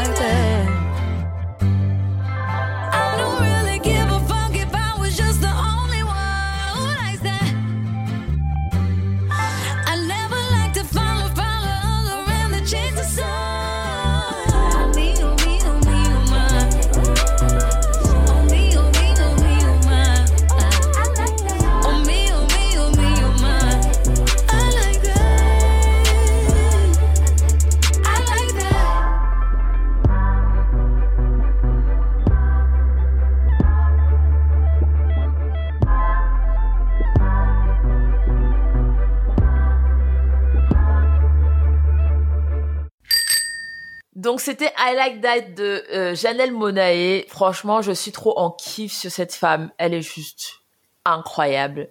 Ses chansons sont magnifiques. Elle fait un show de ouf. C'est une américaine quoi. Donc euh, voilà, euh, j'ai kiffé. Je kiffe toujours. Et je vous invite à aller saigner cette musique sur YouTube parce qu'elle le mérite vraiment. Et, euh, et, donc voilà, on va passer à la dernière partie. On va essayer d'aller vite. Hein. On a vu que vous êtes déjà en train de dormir et tous les gars. On va, on va essayer de se dépêcher. Majak est en train de nous laisser, nous regarder les, il y a plus de nous regarder le côté de l'œil. En disant que les gens ne veulent pas partir. Ils ne mangent plus, ils ne payent plus, mais ils sont toujours assis. donc dans cette partie, on va parler de, on va parler de vingtaine dans les sociétés occidentales vs dans les sociétés africaines parce que on est d'accord que la manière dont tu grandis, la manière dont tu ton expérience qui te qui te shape en tant que personne, bah ça dépend euh, clairement de l'environnement dans lequel tu évolues. Et il y a certaines pressions que tu peux avoir dans une société africaine que tu n'auras pas forcément euh, dans une société occidentale. Il y a des rêves que tu te fais dans une société africaine que tu ne fais pas forcément dans une société occidentale. Et donc, quand on parle de ça, moi, je pense déjà à deux choses claires et nettes. La première chose, c'est tout ce qui est pression du mariage. Et la deuxième chose, c'est tout ce qui est argent. Elle a dit que ça, c'est le nez. Les deux trucs-là, pour moi, c'est ça qui ressort. Mais le nez de la guerre. quoi. Le nez de la guerre. Mais grave. Le nez de la guerre. pour moi, le mariage, quand tu es une grosse... 25, where's your husband? Where's your husband? oh. Ouais, si. Pourquoi? Pourquoi? Mais c'est ça, quand tu es une fille, qui a qui, enfin, qui qui fille ou garçon même je sais pas peut-être plus plus présent pour les femmes à un certain âge, quand tu vis en Afrique ou quand tu évolues dans une société africaine, même en Occident, tu as cette pression du mariage. On est d'accord. Tout. On est d'accord. Mhm. Même que ce soit que ce soit explicite ou pas explicite. Il y a toujours la, petite remarque, le petit truc qui te dit. Le petit regard. voilà. On te rappelle subtilement. Exact. Tu la présentes comment Tu le présentes comment Petit truc. Que, tu es là dans mon salon, tu croises les pieds. C'est le salon de mon mari. bah, je t'ai pas de mari, tu croises les pieds chez lui.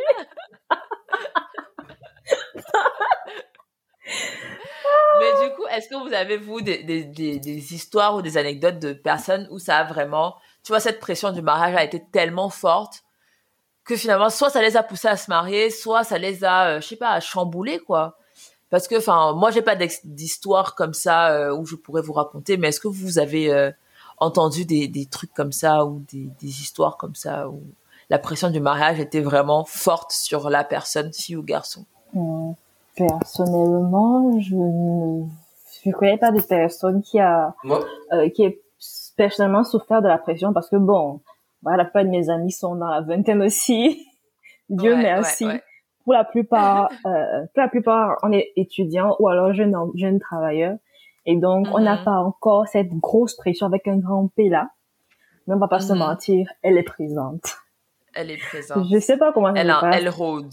Elle rôde dans l'obscurité. Non, non, non, pas en pleine lumière, elle ne se cache plus. À découvert, elle n'est plus dans l'obscurité.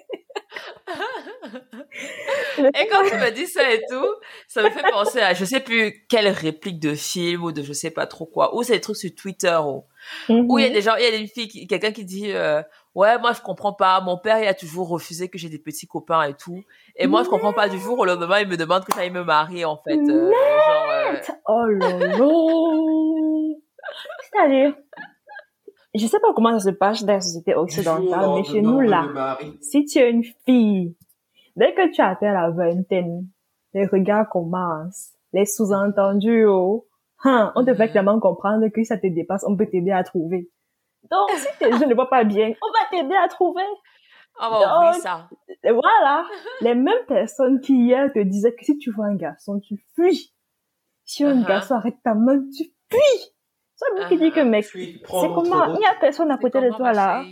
Tu nous présentes quand? Tu sais, si c'est fort, il y a le neveu de mon ami, du voisin de machin là. Il travaille déjà, hein, donc vraiment, tu peux passer ton numéro là, je peux jouer le 10. ah, ah, mais non, mais j'ai trop que c'est, j'ai trop l'impression que c'est ça quoi. C'est, euh, t'as l'impression qu'en mhm. fait, parfois c'est, dès que tu as un travail, c'est bon en fait, mhm. c'est-à-dire. Même pas, même pas la vingtaine. Parce que dans mon entourage, en tout cas, mes copines, peu de mes copines travaillent, mhm. peu d'entre elles travaillent déjà aussi, oui, depuis quelques mois à peine, même pas un an. Pour la plupart, on est mhm. étudiants en fin, d'études, là. Mais parce qu'on est à un âge où, bon, ma mère me rappelle souvent que qu'elle mon âge, j'avais déjà deux ans, par exemple.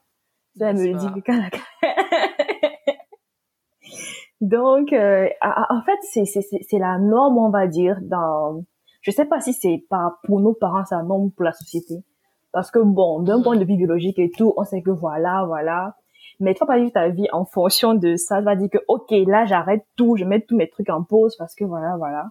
Bon, mm-hmm.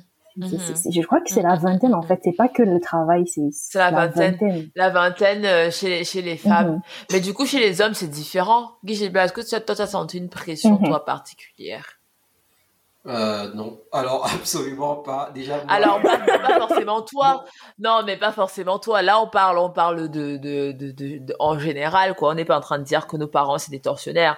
On dit juste en général, c'est quoi les pressions que tu peux avoir en tant qu'homme dans la vingtaine euh, d'un certain âge quoi. Ouais, enfin, mais, mais c'est ce que je suis. Enfin, si tu restes dans le cadre vraiment de la vingtaine, en tout cas euh, dans mhm. des dans les sociétés dans lesquelles nous on a évolué, la société africaine et tout je ne pense pas, après je peux me tromper, que euh, ce soit forcément une pression que les hommes ressentent, ou du moins pas de la même façon. Après, effectivement, à partir du moment où il y a l'équipe du travail, où tu peux t'assumer financièrement et tout, c'est sûr que euh, ta mère commence à te dire, ou ton, ou ton père, euh, enfin, mm. tu nous ramènes quelqu'un quand, tu vois. Mais en tout cas, mm-hmm. dans le, dans, dans, c'est pas quelque chose qu'on peut décrire de caractéristique de la vingtaine, du moins j'ai pas l'impression, euh, la, la, la, pression mm-hmm. du mariage.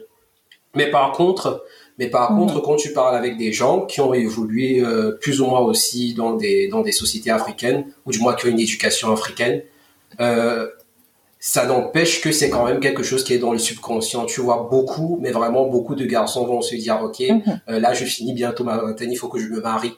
Tu vois, mhm. être vraiment dans une étape de la vie, dans la dynamique de je cherche ma femme du mariage, machin, parce que tu te dis, ok, je suis dans la vingtaine, c'est quelque chose qui doit se faire dans la vingtaine, du moins en fin de vingtaine en, début de trentaine ou en fin de vingtaine.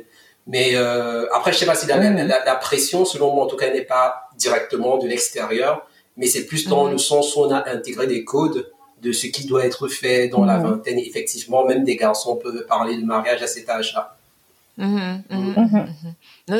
Bah oui, c'est toujours, c'est toujours quelque part l'assimilation de quelque chose qui a été martelé euh, euh, très souvent, euh, pas forcément par ton entourage proche, mais par la société en général, quoi.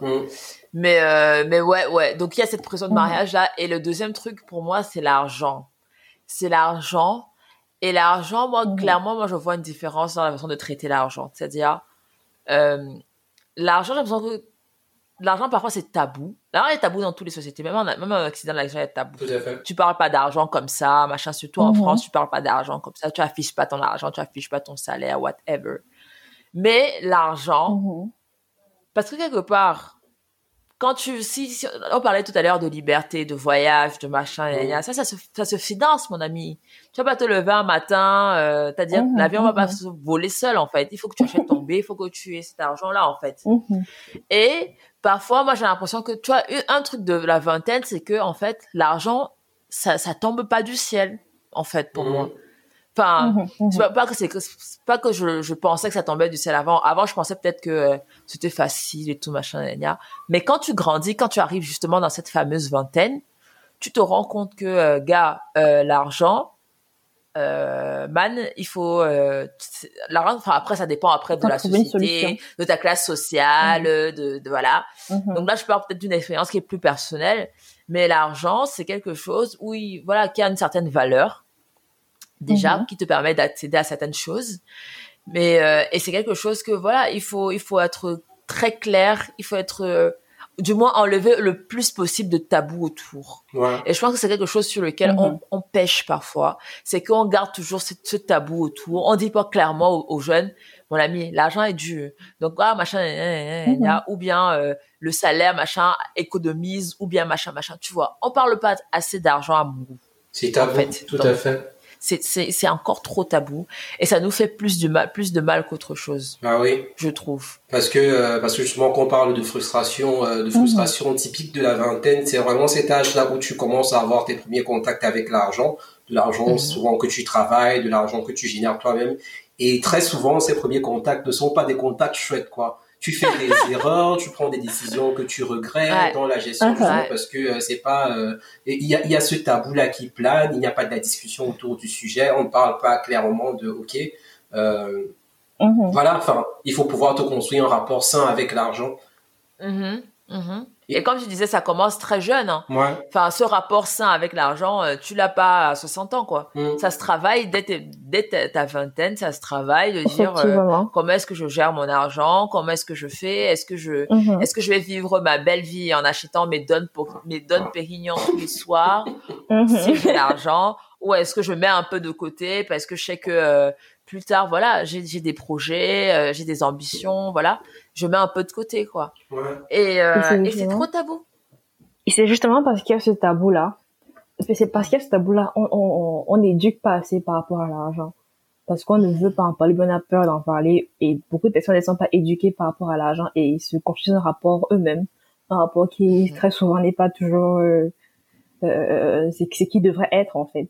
Parce que mm-hmm. peu de jeunes ont l'initiative d'épargner, par exemple, surtout lorsqu'ils dépendent des parents ou alors lorsqu'ils ont dépendu des parents pendant longtemps et tout à coup ils sont indépendants. Ils ne pensent pas, ah tiens, je vais économiser et tout. Or, on devait pouvoir en parler plus jeune, savoir que voilà, si tu as 1000 francs, pense à, épargner 100 francs. Si tu as 100, pense à épargner 10 francs. Donc euh, voilà. Mm-hmm. Mais est-ce que, est-ce que, euh, est-ce que vous pensez pas qu'il y a quelque chose de générationnel aussi dans tout ça? Est-ce que finalement euh, nos parents avaient le même rapport avec l'argent? Est-ce que le, le, le, quelque part c'était un peu plus inné chez eux de de, de, plus facilement aller vers l'épargne, qu'on parlait d'épargne par exemple tout à l'heure, que nous. Mm-hmm. Est-ce que c'est pas quelque chose de mm-hmm. générationnel, ce, ce, rapport finalement avec les finances? Bah, moi, j'ai lu une, une chaîne WhatsApp, là, récemment, tu sais, les, les messages qu'on partage, qui passent de téléphone en téléphone. Et j'ai lu un message comme ça, là, récemment, en plus. Coucou maman, parce qu'évidemment, c'est maman qui me l'a envoyé. Euh, euh, c'était, c'était, on parlait de génération aussi, de, de rapport, de, on disait justement euh, les, les, les grands-parents, on va dire, donc les grands-parents qui étaient des analphabètes, qui étaient des agriculteurs, qui étaient des, euh, tout ce que tu veux euh, entre guillemets pas haut dans la société, ils ont donné euh, eux ils ont eu des enfants qui ont été des, des ingénieurs, des docteurs, des avocats, tout ce que tu veux que tu qualifies de haut dans la société. Mm-hmm. Mais tu vois pour arriver là-bas ces personnes-là, elles ont trimé elles sont là à l'école euh, à pied, euh, elles ont mangé, elles ont pas forcément mangé à leur faim, elles travaillaient à côté pour pouvoir euh, financer leurs études, etc. Enfin, c'est des personnes qui, qui quelque part ont, connu ou ont vécu la valeur de l'argent. Parce mhm. qu'ils ont vraiment trimé pour avoir ça, tu vois. Ils ont vraiment trimé pour avoir leurs, pour avoir leur diplôme, trimé pour avoir la stabilité financière qu'ils ont aujourd'hui. Et maintenant, mhm. ces ingénieurs, ces docteurs, euh, machin, eux, ils ont eu des enfants. Mhm. Et ces enfants-là, c'est donc les enfants d'aujourd'hui. Et ils te disent que donc c'est on parle de caricature toujours hein. et les mhm. enfants d'aujourd'hui du coup c'est des enfants euh, qui euh, qui n'ont pas le sens des réalités c'est des enfants euh, euh, pourri gâtés c'est des enfants qui connaissent pas la valeur de l'argent c'est des, des enfants à qui on a tout donné quoi ouais. et du coup la personne qui écrivait le message disait mais c'est où est-ce que c'est finalement dommage en fait finalement parce que euh, les, parents qui étaient qui étaient analphabètes, euh, agriculteurs, tout ce que tu veux, eux ils ont donné des enfants qui euh, qui avaient le sens des réalités, le sens de l'argent. Mais c'est bizarre parce que finalement ces parents qui ont le sens de l'argent, le sens des réalités, ils font des enfants qui ont eux, qui sont eux complètement déconnectés de la réalité. Mmh, mmh. Donc est-ce que c'est pas que euh, ces parents-là, ils ont toujours, tu vois, ils ont tellement entre guillemets souffert pour arriver là où ils où ils sont aujourd'hui, qu'ils se sont dit ah non mais mon enfant il va pas souffrir comme ça. Mon enfant euh, jamais la vie, euh, il va aller à l'école à mmh. pied, jamais la vie, tu vois, il va souffrir comme ça pour avoir 5 francs dans sa poche. Donc est-ce que c'est pas quelque part de dire de vouloir toujours protéger tu vois. De pas t'apprendre, de dire, OK, il faut que tu apprennes à, garder ton argent, tu vois. Peut-être que quelque part, c'est de la protection, mais pas forcément de la protection qui nous fait du bien. Mais ça part d'un bon sentiment de dire, je ne veux pas que mon enfant souffre comme j'ai souffert. Voilà. Donc je sais pas. en tout cas, c'est ce que j'ai lu de ce message. Hein. Euh, c'est, c'est, un élément de mm. réponse parmi tant d'autres. Mm. Et c'est ce que j'avais lu. J'étais là, ah, ok. Ça, ça, c'est une perspective que je n'avais pas vue comme ça encore, en tout cas, mais euh, ok. Ça, ça se tient, en mhm. tout cas, ça se tient. Tout à fait. mais oui, je trouve que ça se euh, tient. Hmm. Mais je suis pas très d'accord lorsque euh, lorsqu'on dit que les jeunes d'aujourd'hui ne sont pas réalistes en fait lorsqu'il s'agit de l'argent. C'est qui est hmm. sûr, nous n'avons pas les mêmes on va dire avantages que beaucoup de nos parents et nos parents aussi nous protègent beaucoup dans le sens où voilà, j'ai souffert pour avoir ça, mon enfant doit être à l'aise et tout. Je dois me battre pour que mon enfant à l'école en voiture, qui rentre en voiture et tout, qui n'est jamais faim. Mm. Forcément, je sais pas, on a été protégés, on a été couvés et même gâtés. Et qui soit dit en passant n'est pas une mauvaise chose parce que bon, on va pas faire comme si c'est mauvais. on va pas se priver des avantages qu'on a sous prétexte que voilà, il faut souffrir pour avoir, donc voilà. Donc, et, aujourd'hui, avec tout ce qu'on a, on peut facilement aujourd'hui dire que, ah tiens, j'ai de l'argent, je vais en Espagne me promener, je vais à Abidjan me promener, mm. que, ah tiens, j'ai de l'argent, je vais aller au restaurant manger plutôt que de cuisiner chez moi. Donc, on a plus cette liberté-là, plus cette facilité à dépenser-là. Mais de là à dire qu'on est décodé de la réalité, je ne pense pas que ce soit vraiment réaliste. Parce que, euh, je pense que peut-être nous n'économisons pas comme nos parents voudraient qu'on économise. Genre, on ne met pas autant d'argent qu'ils voudraient qu'on mette de côté. Mais de ce que, de mon entourage en tout cas, de ce que je vois autour de mhm. moi avec mes amis et tout, beaucoup de jeunes économisent, beaucoup de jeunes épargnent, beaucoup de jeunes sont dans des tontines, beaucoup de jeunes créent des, se, créent des sources de revenus. Vas avoir un étudiant qui est, je sais pas, une licence, qui crée son petit business qui fait que voilà, chaque jour il a 1000, 5000, 10 000. Et, et, voilà. Je, je, je et dis il, arrive à, tourner son truc, quoi. Voilà, mhm. voilà. Donc, on n'a pas la même réalité que les parents. mais je pense pas qu'on puisse dire que nous sommes des côtés de la réalité en fait. Non, disons que voilà, disons que on veut se faire plaisir, on se donne les moyens pour y arriver, disons ça. Ouais, tout à fait. Et euh, ce que je, ce que je, peux rajouter à ce que tu viens de dire, c'est que, euh, enfin, tu vois, ça, tu vois, ce, que tu viens de dire là, moi, je, je, dirais même que c'est une catégorie des jeunes qui font ça en fait, parce que tous les jeunes font pas mhm. ça, parce mhm. que euh, ils sont juste pas, ils ont pas compris en fait que euh, mhm. c'est important d'épargner, c'est important de machin, parce que tu comprends le sens d'épargner. Le jour où tu as envie, tu as un truc qui se passe dans ta vie, tu as besoin d'argent et que tu n'as pas cet argent. Mhm. C'est-à-dire, et tu te dis, mince, euh, qu'est-ce que j'aurais fait euh, pour avoir euh, cet argent Qu'est-ce que j'aurais pu mieux faire Qu'est-ce que tu vois. Et à ce moment-là, tu te dis, ok, je peux faire ça, je peux épargner comme ça, machin, machin, machin, machin. Mais tu vois, la première, le, cheminement que tu fais pour passer de euh, je n'épargne pas à j'épargne, il y a quand même un cheminement à faire, tu vois. Et, et mhm. soit tu passes à ce cheminement parce que euh, la force de la vie a fait que bah tu t'es retrouvé dans une situation pas cool et du coup ça t'a ça t'a réveillé machin là, Soit quelqu'un qui était autour de toi t'a dit mon ami, euh, tu peux faire ça parce que comme ça la vie machin machin machin, tu vois. Tu vois, mhm. en fait, ce que je veux dire, c'est que le cheminement que tu initie quand tu veux commencer à épargner, quand tu veux commencer à être plus indépendant financièrement. Mm-hmm. C'est un chemin que tu peux que tu pourrais faire plus accompagné mm-hmm. dans certains cas quoi. Mm. Pas que ça te surprenne. je veux dire. Je suis tout à fait d'accord. Euh, pas que ça de parce que tu vois par exemple là je le disais quand on prépare le podcast j'ai lu un article d'une bah justement une c'est une sorte de c'est une thérapeute qui euh, qui disait cette chose qu'elle aurait aimé savoir, etc., quand elle était dans, ses années de 20s, là. Et elle disait qu'elle aurait aimé savoir qu'il fallait euh, épargner son argent. Mais mhm. genre, épargner son argent rapidement. Pas attendre d'avoir 30, euh, 40 ans pour dire, OK, euh, je commence à me faire une vraie épargne et tout, machin, machin tu vois, essayer de, euh, au lieu enfin, dans l'article, elle caricature, elle caricature un peu, elle dit, au lieu de boire tout le temps des moritos, euh, etc., j'aurais dû euh, épargner un peu de sa côté. Et je pense que c'est quelque chose qu'il faut qu'on mette dans, dans l'éducation des enfants plus jeunes. Mmh. Franchement, c'est nécessaire. C'est nécessaire. J'ai écouté un podcast là de la, de, de Lysia Kero et de Mavic Bright, là, Noir et Riche. Mmh. Le podcast s'appelle Noir et Riche. Euh, et il y a un épisode justement qui est, qui est dédié vraiment à l'éducation des enfants et au rapport de l'argent euh, que tu as envie d'inculquer à tes enfants. C'est trois avis différents. Mais je trouve que c'est important, quoi, tu vois. C'est un sujet et il faut euh, détabouifier tout ça, quoi. Enfin, mhm. quand ça s'est comme ça et on dit, gars, tu as commencé à épargner, quelles sont tes solutions d'épargne, quelles sont tes solutions d'assurance vie, quelles sont tes solutions de X ou Y chose, quoi. Pas que c'est un truc qu'on te prend dans la chambre comme ça à côté pour te raconter, en fait. Parce que dans tout ça, on perd. Ah oui. Tu vois. Et surtout euh, sur le fait accompli, quoi, pas, pas en amont. C'est très souvent dans des, quand t'es déjà un peu dans la merde, que t'as des vraies discussions avec des gens qui te disent, bah écoute, pour attraper le tir, tu peux faire ci ou tu peux faire ça, mais là, mhm. les discussions en amont, elles n'existent pas beaucoup à tous les coups. Ouais, ouais.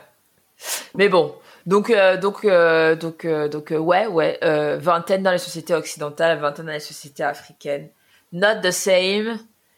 Mais bon, écoute, on aime notre vingtaine, hein, malgré tout. Hein. je veux dire, euh, on s'aime bien malgré tout. À tous les coups, on aime notre vingtaine. tous ceux qui nous écoutent, qui sont en début de vingtaine, euh, euh, prenez de l'expérience des gens qui sont autour de vous pour mieux les aborder, quoi, pour mieux aborder la vingtaine, parce que c'est c'est un peu lassant de faire tous les mêmes erreurs, de pleurer pour les mêmes choses et tout. Et, je, je lisais un tweet déjà, peut-être vous avez vu ce tweet là passer aussi, qui a un peu, euh, qui a plutôt pas mal tourné, qui disait euh, c'est enfin, une fille qui tweetait, qui tweetait euh, par rapport à une conversation qu'elle a eue avec son père.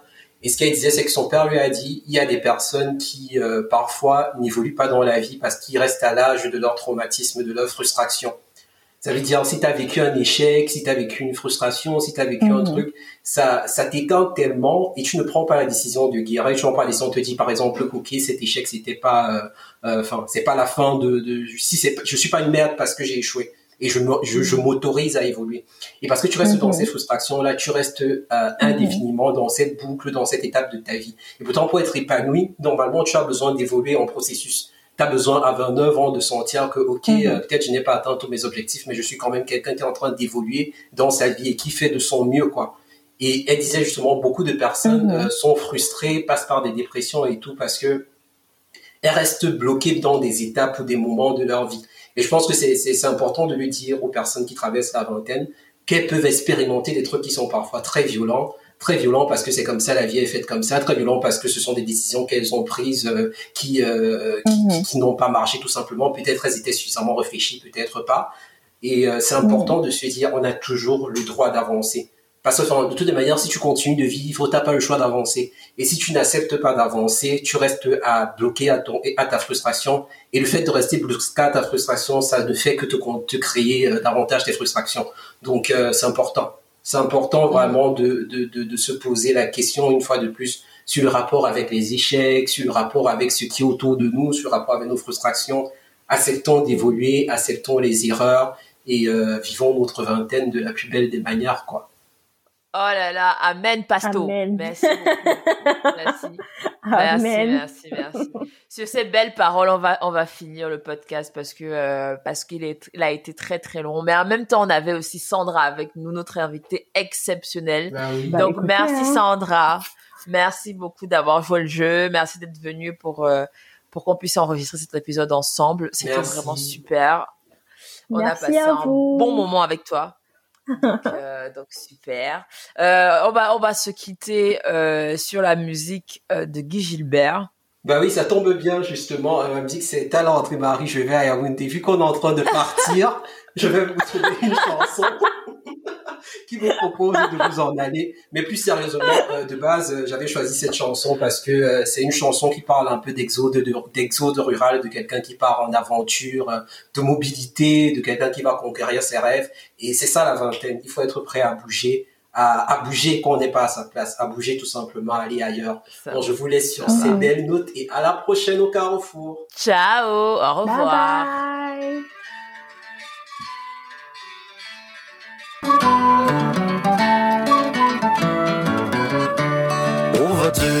paysan, avec ton boubou neuf, ton chapeau bariolé, des souliers éculés.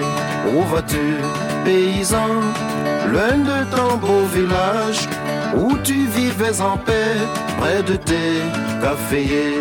Je vais à Yaoundé, Yaoundé, la capitale. Je vais à Yaoundé, Yaoundé, la capitale. Où vas-tu, étudiant, tout de neuf, habillé, ton blazer à la mode, ton pantalon plissé. Où vas-tu, étudiant, les regards conquérants, de laissant ton pays, ton beau bas miliqué. Je vais à Yaoundé, Yaoundé, la capitale.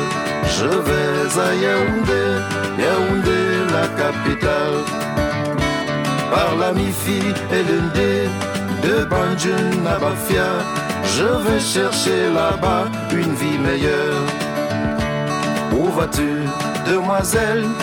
Des beaux cheveux tressés, sous ton fichu doré, et pas très rassuré. Où vas-tu, demoiselle? Sur cette route longue qui s'en va vers le sud, un pays inconnu. Je vais à Yaoundé, Yaoundé la capitale. Je vais à Yaoundé, Yaoundé la capitale. Où vas-tu donc chauffeur dans ton car? Cabossé, chargé à tout casser, les ressorts fatigués. Où vas-tu donc chauffeur? Sur ce soleil brûlant? Roulant à toute vitesse sur les pistes ville. Je vais à Yaoundé, Yaoundé la capitale. Je vais à Yaoundé, Yaoundé la capitale. Par la mi-fille et nez de Banjun à Bafia, je vais chercher là-bas une vie meilleure.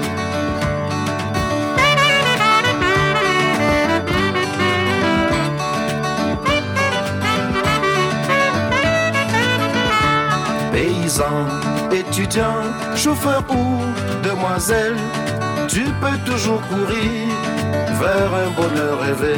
Cherchez donc ton bonheur dans la vie quotidienne, chaque instant, chaque jour, là où Dieu t'a placé. Je vais à Yaoundé, Yaoundé la capitale. Je vais à Yaoundé, Yaoundé.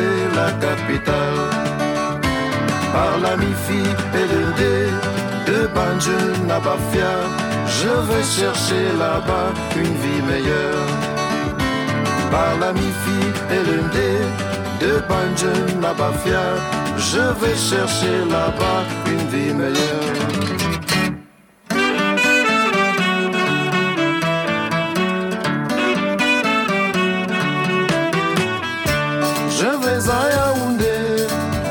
Capitale, je vais à Yaoundé, la capitale, Yaoundé, la capitale.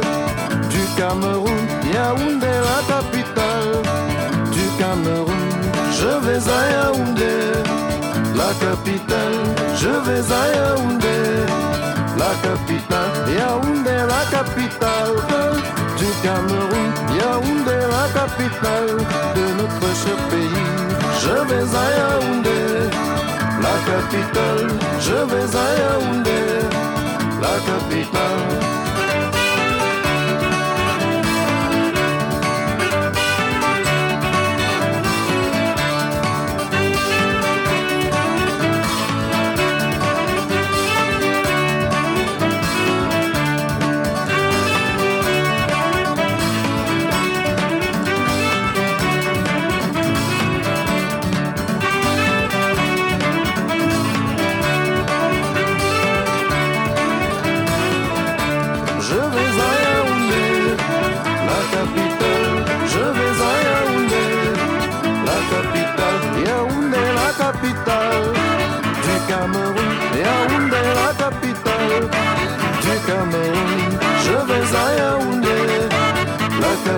Capitale, je vais à Yaoundé, la capitale.